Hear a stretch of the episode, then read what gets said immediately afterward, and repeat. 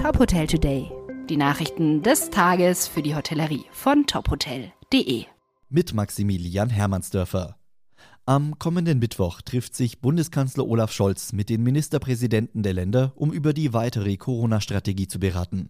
Einige Politiker, darunter CSU-Chef Markus Söder, Finanzminister Christian Lindner und Schleswig-Holsteins Ministerpräsident Daniel Günther, haben sich bereits für Lockerungen ausgesprochen.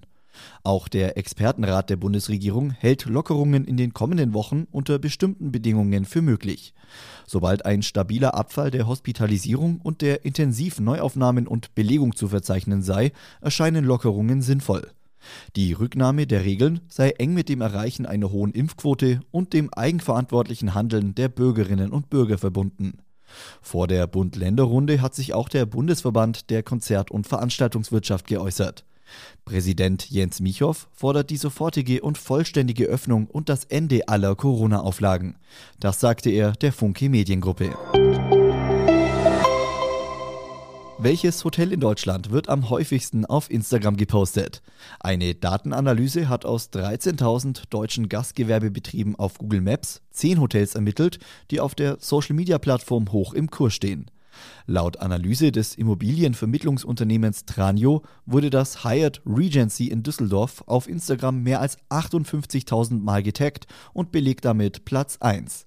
Als Grund nennt Tranio die Hotellage an der Spitze der Rheinhalbinsel im Medienhafen mit Panoramablick auf die Innenstadt und den Rheinturm.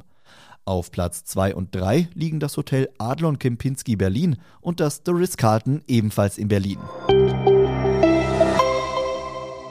Die Radisson Hotel Group setzt ihren Wachstumskurs in Südeuropa weiter fort und will 2022 zwei neue Häuser in Griechenland eröffnen. Das neue Hotelprojekt Radisson Resort Plaza Skiathos setzt das Unternehmen gemeinsam mit der Hotel Brain Group im Norden Griechenlands um. Das Resort auf Skiathos verfügt über 84 Zimmer und Suiten, ein Restaurant mit Bar, einen Swimmingpool und ist nur 100 Meter vom Meer entfernt. Die Eröffnung ist für Juni 2022 geplant. Auf Mykonos soll das Radisson Blue Euphoria Resort im Mai eröffnen. Das Fünf-Sterne-Hotel soll durch einen direkten Mehrblick, Infinity Pools, private Whirlpools, Wellnesseinrichtungen und eine Poolbar im Freien überzeugen. Weitere Nachrichten aus der Hotelbranche finden Sie immer auf tophotel.de.